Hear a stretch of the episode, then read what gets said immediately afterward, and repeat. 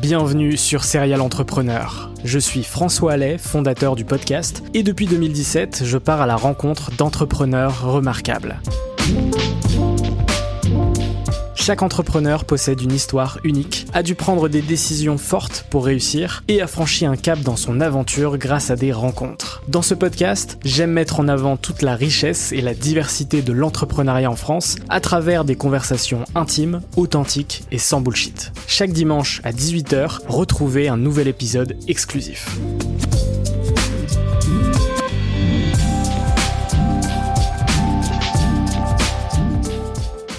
Bonjour à toutes et à tous et bienvenue sur Serial Entrepreneur, le podcast des entrepreneurs. Aujourd'hui, je suis très heureux de vous retrouver pour un épisode un peu spécial puisque on est à l'événement Imagine Summit. C'est euh, finalement un événement phare euh, de la French Tech Rennes Saint-Malo et du Pool. Cet épisode, comme vous l'avez compris, est en collaboration euh, avec la French Tech Rennes Saint-Malo et le Pool. Un grand merci à eux. Et aujourd'hui, je suis très heureux de recevoir dans ce podcast Mayedine Chergui, qui est le fondateur de Trazos. Salut Mayedine, comment tu vas? Salut François, très bien et toi? Très très bien, je suis très content de pouvoir discuter avec toi aujourd'hui. Pareillement. Je pense qu'on va avoir euh, plein de sujets à aborder, notamment sur euh, ta société et puis évidemment sur le secteur de la deep tech. Ma première question, c'est euh, finalement de mieux comprendre ce qui t'a donné envie d'entreprendre. Ce qui m'a donné envie d'entreprendre, c'est d'allier une expertise métier avec des nouvelles technologies. Alors on est à l'Innovation Summit, on parle beaucoup de nouvelles technologies et voilà, je viens d'un milieu qui avait qui avait des pratiques et qui qui méritait d'être abordé sous un angle un petit peu nouveau. Et je commençais à intéressé un petit peu aux nouvelles technologies, à l'intelligence artificielle, aux jumeaux numériques. Et euh, finalement, c'est cette euh, alliance-là un petit peu d'expertise métier des nouvelles technologies qui m'ont donné envie de créer Tratos. Ok, très clair. Toi, toi si je comprends bien, tu as une quinzaine d'années d'expérience euh, dans la food et, notamment dans le nettoyage, si je dis pas de bêtises. Exactement. J'ai passé une quinzaine d'années dans le domaine du, du nettoyage industriel en tant que fournisseur des industriels pour des produits de nettoyage. Et donc voilà, c'est un métier que je connais bien. maintenant, est-ce que tu peux me parler justement de Trazos? Euh, Qu'est-ce que c'est euh, Trazos finalement? Alors Trasos, on est une green tech et une deep tech à la fois green tech parce qu'on a été labellisé par le ministère de la Transition écologique et deep tech par BPI France. Euh, et euh, Trasos a pour vision de rendre les nettoyages industriels beaucoup plus éco-responsables. Euh, on le fait comment? À travers une plateforme qui s'appelle Nepsis. Euh, qui vient optimiser les stations de nettoyage qu'on appelle des NEP, nettoyage en place en agroalimentaire, euh, qui sont euh, aujourd'hui des gros postes de consommation d'eau et d'énergie. Il faut savoir en fait que dans une industrie laitière, par exemple, plus de 90% des consommations d'eau sont liées au nettoyage. Donc nous, notre plateforme vient optimiser le fonctionnement de ces lavages-là en générant des programmes par, par circuit de production. Donc Trasos, c'est une euh, startup qui a été créée en 2020 à Saint-Malo, donc une startup Malwin. Exactement. Euh, quelles ont été un peu les, grandes étapes de 2020 euh, à aujourd'hui? Alors il y en a eu un paquet. effectivement, Trasos créé en septembre 2020. Bah, tout d'abord, passer de l'idée en fait et la poser sur papier et au concret. ensuite, bah, trouver les premiers financements. Euh, et là, on a été accompagné euh, par euh, par la French Tech, par le Pool et par BPI France. puisqu'on parle de deep tech, on a sollicité, puisque Trasos a une grosse dimension deep tech, on a sollicité une bourse French Tech Émergence qui vient en fait suivre et accompagner des projets qui sont très deep tech. Puis voilà ce qui a, ce qui nous a lancé un petit peu là-dedans et qui nous a permis en fait de développer bah, un MVP qui nous a permis ensuite d'aller voir euh, des, euh, des, clients potentiels, des industriels, pour euh, tester la solution, tester l'intérêt. Et l'étape d'après, la grosse étape a été une première levée de fonds en, seed qui nous a permis de réinternaliser la R&D parce que dans un premier temps, le choix a été fait d'externaliser la R&D pour se concentrer uniquement sur notre expertise métier. puisque on, je suis pas développeur à la base et voilà Qu'est-ce qui fait que Trasos, c'est une deep tech? Est-ce que tu peux m'en dire plus un peu sur ce mot, Ouais, euh, bien sûr. sur ce mot deep tech? Alors, deep tech, euh, c'est souvent un mot qui est un peu galvaudé ces derniers temps euh, parce que c'est un petit peu à la mode. Nous, que veut dire deep tech chez Trasos C'est deux choses. C'est intégrer déjà une expertise métier dans un algorithme qui va générer des recettes optimisées. Bon, ça, ça n'existe absolument pas et ça fait bouger un petit peu l'état de l'art par rapport à l'algorithmie et à notre métier. Mais c'est surtout en fait sur des installations auprès des industriels qui sont un petit peu particulières. On a développé un jumeau numérique qui vient en fait modéliser les encrassements après des runs de production Euh, et on est capable en fait de dire de façon très précise euh, à 97% la masse de dépôt qu'on va avoir après 8, 10 heures, 12 heures de production et euh, où est-ce qu'elle est localisée et comment elle va être. Et on s'arrête pas là. On vient modéliser et simuler en 3D le nettoyage pour pouvoir dire, bah voilà l'efficacité du programme de nettoyage sur cet encrassement-là et de définir de façon très précise à quel moment le nettoyage doit être arrêté et au-delà duquel on est dans du superflu et de la surconsommation. Donc on peut parler euh, d'intelligence artificielle finalement. Oui, on peut parler euh, d'intelligence artificielle euh, puisque puisque effectivement on, on, on allie on allie une partie algorithmie, une partie jumeau numérique et sur la partie jumeau jumeau numérique, le côté deep tech est aussi lié au fait que bah, on a déposé un brevet et on a démarré une thèse cifre avec l'INRA l'INRA de Lille notamment sur les travaux de modélisation. Avant Trasos, ça se passait comment? Alors avant Trasos, les gens euh, pas euh, Trasos hein, bien évidemment pour euh, optimiser euh, les nettoyages, mais ils avaient une approche qui était beaucoup plus empirique en fait et qui est d'ailleurs toujours le cas et une approche empirique et worst case. C'est-à-dire que dans une dans une usine, il y a des dizaines, des centaines de circuits et il faudrait générer des dizaines, des centaines de circuits et chaque circuit a trois ou quatre programmes de nettoyage différents. Donc on voit qu'on est sur quelque chose d'exponentiel qui est très chronophage. Donc l'industriel jusqu'à présent avait une, avait une approche worst case. Je définis en fait euh, le, le, le pire cas, je valide que le nettoyage fonctionne et je l'applique un petit peu sur un batch d'équipements pour euh, pour faciliter l'implémentation. Euh, en faisant ça, bah, bien évidemment, on va bien nettoyer, mais on va surtout surconsommer. Et donc, euh, nous, notre approche, elle est de dire, on va développer un programme de nettoyage qui est tailor-made et qui est spécifique à chaque ligne de production et à chaque niveau d'encrassement. Finalement, la, solution, elle fonctionne, si j'ai bien compris, avec dans un premier temps un audit de l'environnement et ensuite euh, quelque chose qui est mis en place pour optimiser finalement euh, tout ce qui va être euh, consommation d'eau, produits nettoyants, euh, etc., etc. C'est c'est ça. euh, C'est exactement ça. Euh, on passe par une phase euh, d'audit euh, préliminaire euh, qu'on appelle qualification, où on suit en fait des standards qui sont recommandés par euh, le HEDG, qui est le groupe européen sur la conception hygiénique, dont on est membre. Euh, cette phase nous permet en fait de venir récupérer des données qui vont servir à paramétrer notre plateforme et recueillir des informations sur la typologie du circuit, le produit qui passe dessus, est-ce que c'est du lait, de la crème, autre chose. Et ensuite, on a une phase euh, d'optimisation à travers notre plateforme Nepsys qui va recueillir des programmes de nettoyage, les analyser et dire bah voilà comment je laverai tel circuit euh, avec euh, bah, les gains associés. Aujourd'hui, Trasos, s'adresse uniquement aux acteurs de l'agroalimentaire, mais j'imagine que le uniquement le marché est quand même gigantesque. Est-ce que tu peux m'en parler? Oui, alors le marché du nettoyage euh, est, euh, est immense, il est quasiment sans fond. Euh, déjà, rien que sur la verticale agroalimentaire, il y a de quoi faire au niveau mondial. Euh, on parle d'un marché potentiel à 8 milliards 5 euh, sur l'agroalimentaire, la, la verticale agroalimentaire seulement. Euh, mais bien évidemment, euh, on compte adresser la verticale pharmaceutique et cosmétique dans un second temps. Oui, finalement, euh, tous les marchés qui nécessitent cette solution. Exactement. À partir du moment où il y a des tuyaux et il y a des cuves euh, et il y a des pompes, globalement, Il y a des euh, on problématiques. doit- il y a des problématiques, on doit nettoyer. Au début du podcast, tu m'as parlé euh, de financement. Est-ce que c'est difficile de se financer quand on est une deep tech? Est-ce que justement il y a des difficultés euh, liées à ces financements? C'est un peu plus challengeant en fait de se financer quand on est une deep tech euh, parce que justement on doit montrer en fait le caractère euh, deep tech. On doit euh, prouver qu'on est une vraie deep tech.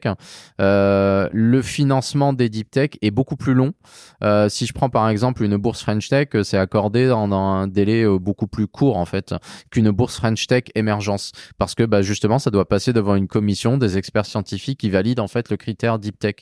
Et donc, donc oui, l'accès est, un peu plus compliqué, mais on voit aujourd'hui dans un marché qui a tendance un petit peu à, se recentrer sur, des, financements green tech et deep tech que ça devient euh, pour le coup euh, un atout. Mais, euh, mais clairement, c'est, on est sur des process qui sont longs de toute façon. Au, cours de, ton aventure, vous avez été labellisé Deep Tech justement par BPI France et également Green Tech Innovation par le ministère de la Transition écologique. Euh, qu'est-ce que ça vous apporte, ces, euh, labellisations? Alors, euh, Deep Tech, ça vient confirmer vraiment ce que l'on fait au quotidien à travers la thèse, à travers nos travaux de tous les jours.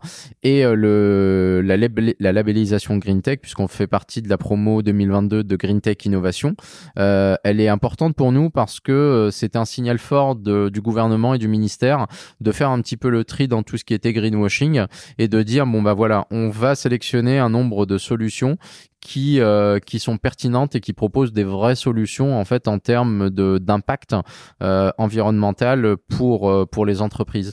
Et donc c'est quelque chose auquel on est très très attaché, oui. Donc finalement certifié par l'État.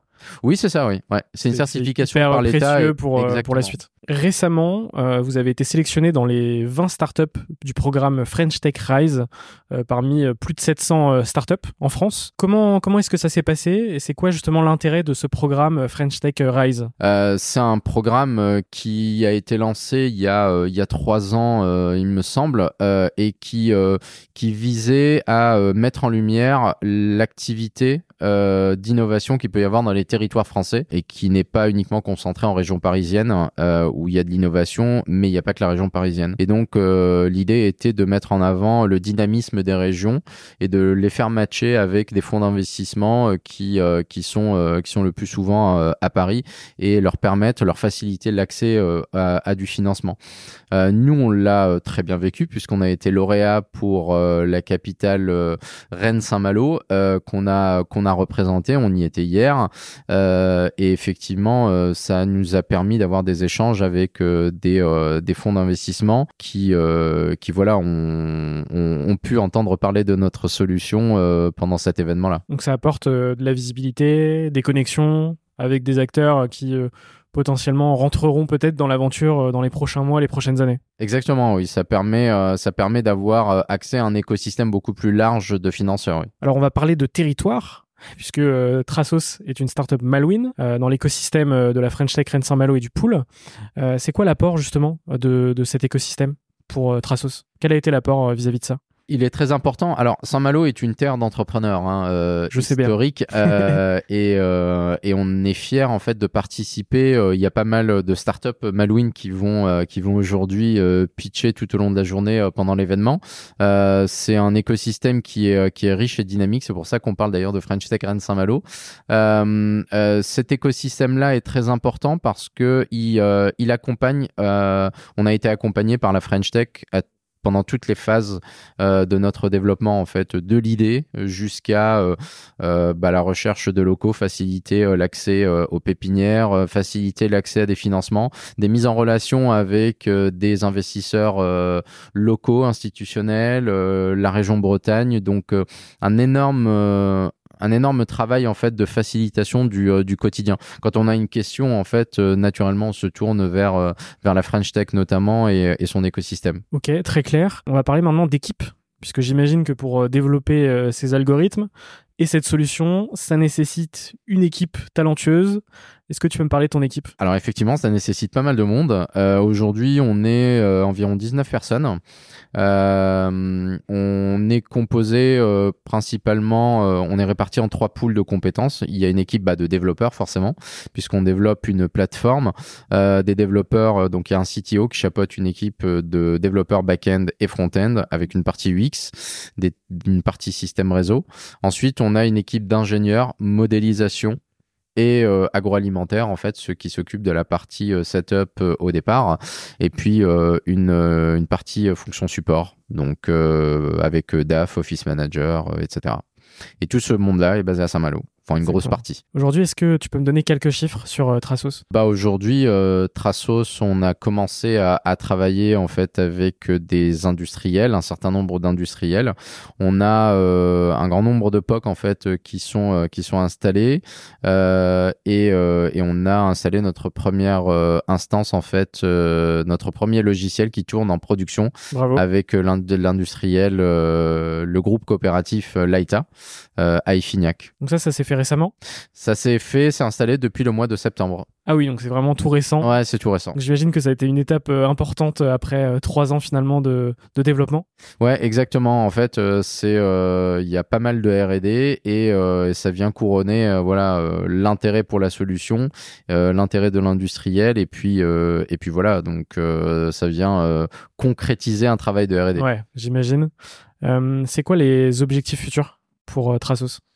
L'objectif aujourd'hui, c'est euh, d'accélérer d'un point de vue euh, commercial, en fait, euh, de s'appuyer aujourd'hui sur bah, toutes les graines en fait qu'on a semées, puisqu'aujourd'hui on a deux business développeurs qui qui balayent le territoire français et qui ont qui ont fait un gros travail de prospection. Et aujourd'hui, l'idée l'objectif principal est de capitaliser sur cette prospection là. On a entamé beaucoup de, de, setup qu'on souhaite convertir aujourd'hui en abonnement. Super, on des, des beaux objectifs, on croise les doigts. Euh, on va pouvoir passer à la partie euh, bilan de ton aventure, même si elle est évidemment euh, assez récente, avec deux petites questions. La première, c'est quel a été le moment le plus difficile de ton aventure? Le moment le, le plus difficile de l'aventure, c'est euh, finalement le, le, la confrontation euh, au, au milieu industriel. En fait, une fois qu'on a développé euh, une, une solution, c'est euh, c'est une fois qu'on est euh, dans la réalité, bah, il y a toujours en fait des, des imprévus à gérer et, et, et ça c'est quelque chose qui qui entraîne parfois des retards sur sur le développement. Donc euh, donc voilà, ça vient perturber un tout petit peu le plan de développement, mais euh, mais voilà, c'est euh, ça se gère, ça se gère bien, mais mais voilà, faut être faut être prêt dans une aventure entrepreneuriale. C'est pas une une un long fleuve tranquille, ça c'est c'est un euphémisme de le dire, mais mais voilà, il faut il faut être prêt en fait à affronter des, des changements. Ouais, les, les, les changements, les imprévus, ça fait partie du, du jeu. Ça fait partie du quotidien même. Exactement. Euh, c'est quoi le, à l'inverse, c'est quoi le moment le plus marquant positivement pour ton aventure C'est très difficile de- d'en choisir un seul parce qu'il y en a eu beaucoup. On a eu euh, beaucoup de très très bons moments. Un des moments qui a été marquant pour euh, pour euh, Trasos, ça a été notre notre victoire en fait au concours Even Up, qui avait été c'est un concours d'open innovation lancé par par le groupe coopératif Laïta avec qui on travaille aujourd'hui. En fait, finalement, c'est une très très belle success story parce que c'est comment à partir d'un concours d'open innovation, on arrive aujourd'hui à travailler avec eux. C'est une belle colla- collaboration grand groupe startup. Avec euh, voilà, on a signé un contrat cadre avec eux euh, tout récemment et euh, notre premier logiciel s'est fait avec eux, le développement s'est fait beaucoup avec eux. Donc donc voilà, c'est c'est c'est un moment important pour nous. Ouais. Ça a été un moment assez fondateur. J'imagine. Euh, on va pouvoir passer à l'avant-dernière partie du podcast sur les rencontres, le mindset et l'entrepreneuriat, euh, avec quelques petites questions, euh, toujours aucun piège, évidemment. La première, est-ce que tu peux me parler d'une rencontre qui a marqué ton aventure?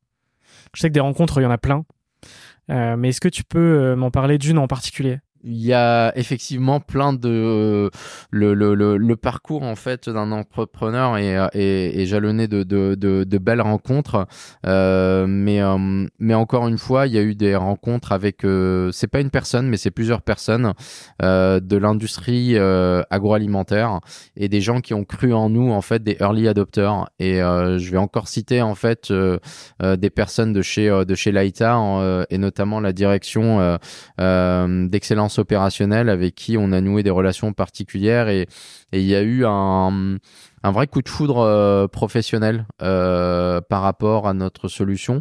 Et, et, ça, ça a été un événement marquant. Donc oui, c'est des, des, belles aventures humaines. Ouais, c'est hyper important justement dans l'aventure, les, les, les, les, rencontres finalement. Oui, tout à fait. c'est quoi le plus important selon toi dans le fait d'entreprendre? La persévérance parce que comme on le disait un petit peu plus tôt, euh, bah, entreprendre c'est pas un long fleuve tranquille. Euh, il y a des aléas, euh, il y a des changements. Il faut être persévérant et faut pouvoir s'adapter assez rapidement. Il y a une expression anglaise qui dit fail fast, learn fast et qui est assez vrai. il faut des échecs, on en a et ça fait partie de l'aventure entrepreneuriale. Faut apprendre, mais apprendre vite et, euh, et s'adapter rapidement. Et la dernière question pour cette partie, c'est euh, quoi ta définition euh, du terme deep tech? Deep tech, c'est c'est repousser les frontières en fait du savoir. Donc c'est repousser, c'est un petit peu la définition qui est donnée dans pas mal d'instituts. Donc le, le, repousser un petit peu l'état de l'art, mais c'est vraiment ça. C'est c'est pousser un petit peu les murs en disant bah euh, non le mur s'arrête là euh, non non il y a moyen de le pousser un petit peu plus euh, mhm. et, et c'est ça pour moi la définition de la deep tech c'est c'est de d'oser certaines choses en fait ouais d'aller au-delà finalement de ce qu'on pense possible peut-être? Exactement oui c'est euh, vous allez euh, pendant une aventure euh, très souvent avoir des personnes dire bah non ça ça marche pas ça peut pas marcher. C'est pour ça qu'on parle de persévérance et c'est de dire bah si moi j'y crois et voilà pourquoi j'y crois en fait. Et c'est repousser ces frontières là c'est très important Ok, on, notera ça euh, dans notre tête. Euh, on va pouvoir passer à la dernière partie de notre échange euh, avec quelques petites questions. À chaque fois, évidemment, tu le temps d'y répondre. la première, c'est qu'est-ce que tu fais pour aller mieux? Alors, ce que je fais pour aller mieux, c'est bah, comme beaucoup de gens du sport. Et puis, et puis, bah moi, j'ai une passion pour la musique et la guitare. Donc, dès que j'ai cinq minutes en fait et que j'ai un petit moment en fait, jouer de la guitare m'aide beaucoup. Euh, et puis après des moments euh, bien évidemment en famille qui euh, qui qui m'aident qui m'aident beaucoup et qui sont qui sont un bon un bon contrepoids en fait à la pression qu'on peut avoir au quotidien. C'est quoi ton plus grand rêve? Mon plus grand rêve, c'est d'être un petit peu en phase avec les enjeux aujourd'hui environnementaux qu'on a. je pense que les gens ont compris qu'on était dans une urgence, climatique qui a plein de bonnes solutions. Et moi, mon rêve, en fait, c'est euh, que euh, les nouvelles technologies euh, qui vont permettre finalement euh, et des bonnes solutions parce que euh, tout n'est pas n'est pas à prendre mais des solutions en fait qui vont permettre d'aller euh, d'aller réduire l'impact environnemental d'aller d'aller réduire les consommations d'eau les consommations d'énergie notre façon de consommer notre façon de bouger soit adoptées le plus vite possible en fait. Parce que on est on est dans une situation où l'urgence climatique en fait elle est face à nous. euh, on a des modes de consommation et, euh, et, surtout des, des, des, modes de production qui doivent évoluer aujourd'hui. Euh, les industriels, dans leur très grande majorité, en ont conscience et faut faut les accompagner. parce que c'est pas simple de changer d'outil de production. quand on parle d'échelle industrielle, justement, on parle de grandes de grandes échelles et donc faut faut être accompagné. Mais mon plus grand rêve, c'est ça, c'est de c'est que euh, c'est qu'il y ait un élan, on va dire global euh, au niveau international, déjà au niveau national, euh, de, changement en fait vers des modes de, production qui soient qui soient beaucoup plus sobres, parce qu'il y a énormément de choses à faire. Puis j'imagine que c'est aussi une des missions de Trasos. puisqu'il y a aussi, d'ailleurs, le cœur de Trasos, c'est des enjeux environnementaux. Complètement, oui, à notre euh, humble échelle et on reste, mm. euh, on reste humble par rapport à ça. Mais euh, si je prends notre exemple à notre modeste niveau, c'est d'être finalement pourquoi Deep Tech et Green Tech en fait? Parce que bah, sur le sujet des nettoyages, on a très clairement des consommations. je le répétais, hein, les consommations d'eau liées au nettoyage sont énormes et il y a encore des choses à faire. Et, et finalement, c'est aussi bousculer certaines habitudes parce que quand on arrive en disant on veut optimiser, on a beaucoup d'industriels qui nous disent ben on a déjà en fait fait ça, on a déjà travaillé sur les sujets. Oui, mais nous on l'aborde avec un angle nouveau et frais.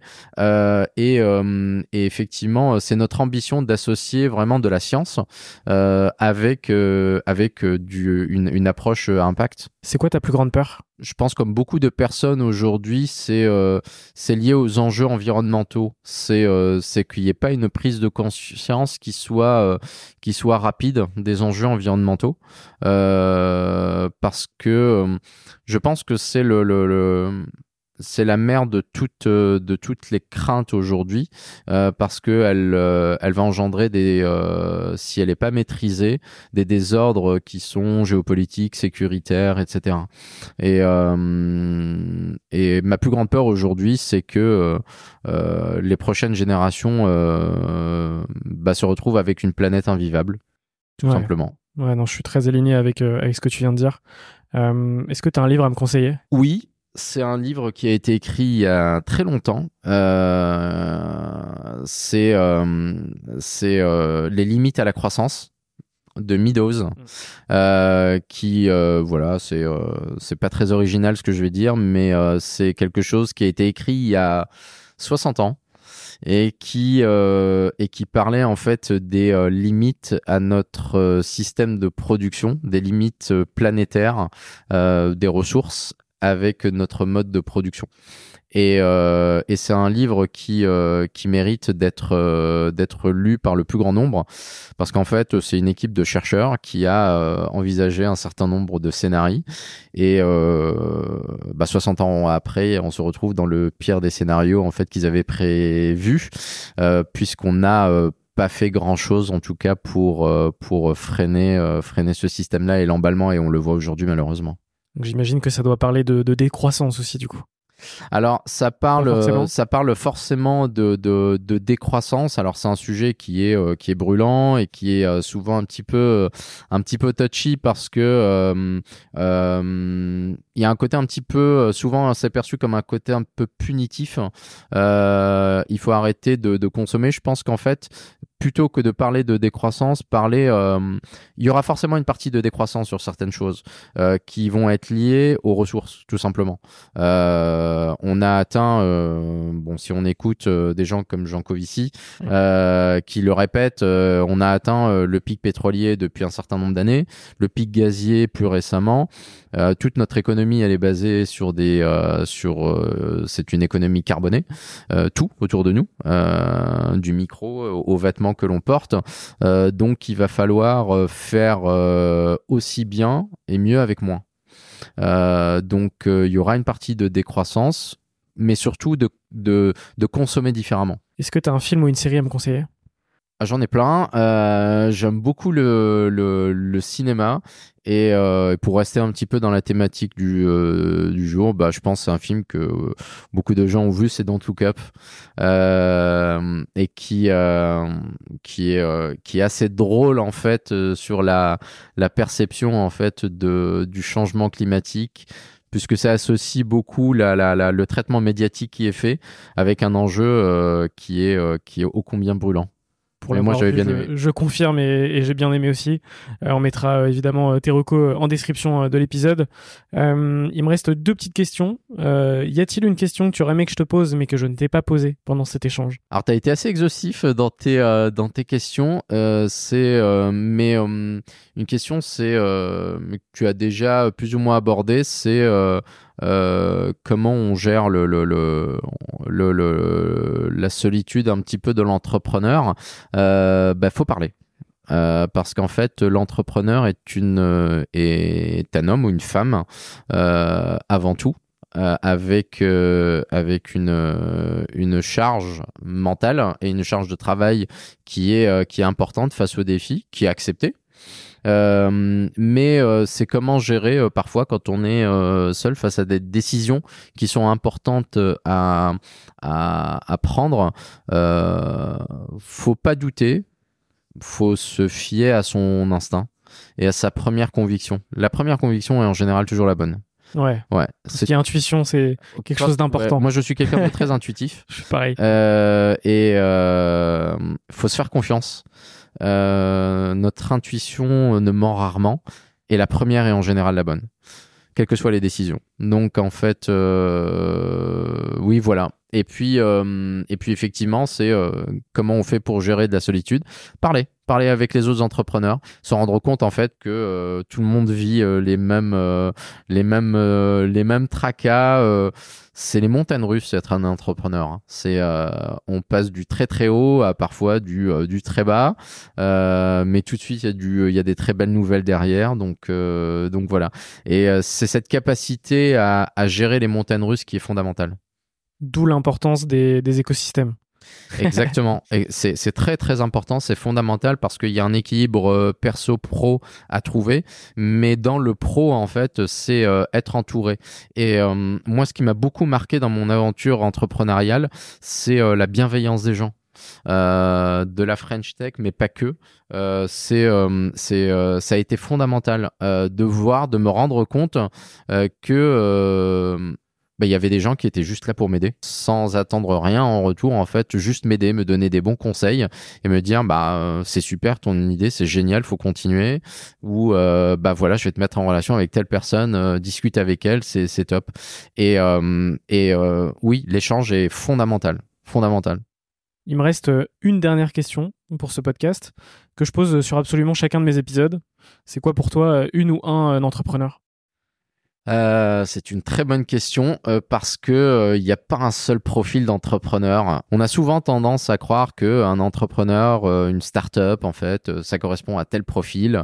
en fait, non. Un entrepreneur, ça, c'est, c'est, on peut entreprendre à n'importe quel âge. C'est pas une question d'âge. C'est pas une question de, de, de, de, d'études. C'est, c'est, c'est très varié. Mais par contre, il y a des points communs et un entrepreneur, pour moi, c'est une personne euh, qui est euh, qui est résiliente et euh, et qui a une vision. Et, et ça, ça, ça c'est important parce que des aléas, on en a parlé. Par contre, la vision ne doit pas changer. Et ça, c'est important. On, on doit savoir où on va et garder ce cap-là. On peut l'adapter, on peut l'ajuster en fonction des vents. Je viens de Saint-Malo. Hein. mais par contre, on doit, on doit garder le cap. Euh, et, ça, c'est important d'avoir euh, un, pour rester un petit peu euh, dans le monde de la mer, en fait, on doit avoir un capitaine, en fait, qui garde le cap. Je pense que ce sera parfait pour des mots de fin. merci beaucoup, Mayedine, pour cet épisode. J'espère que ça t'a plu. Très instructif, très intéressant. Moi, en tout cas, ça m'a beaucoup plu. un grand merci, évidemment, au Pool et à la French Tech Rennes Saint-Malo pour cet épisode exclusif. et qu'est-ce qu'on peut te souhaiter, finalement, à part un maximum de, de kiff pour la suite Du bonheur d'être en bonne santé. En fait, si on est en bonne santé et on est heureux, bah, en général, ça va. Super. Et bah, on te souhaite tout ça. Et maintenant, on va profiter euh, à l'événement Imagine Summit. Merci beaucoup. Merci beaucoup.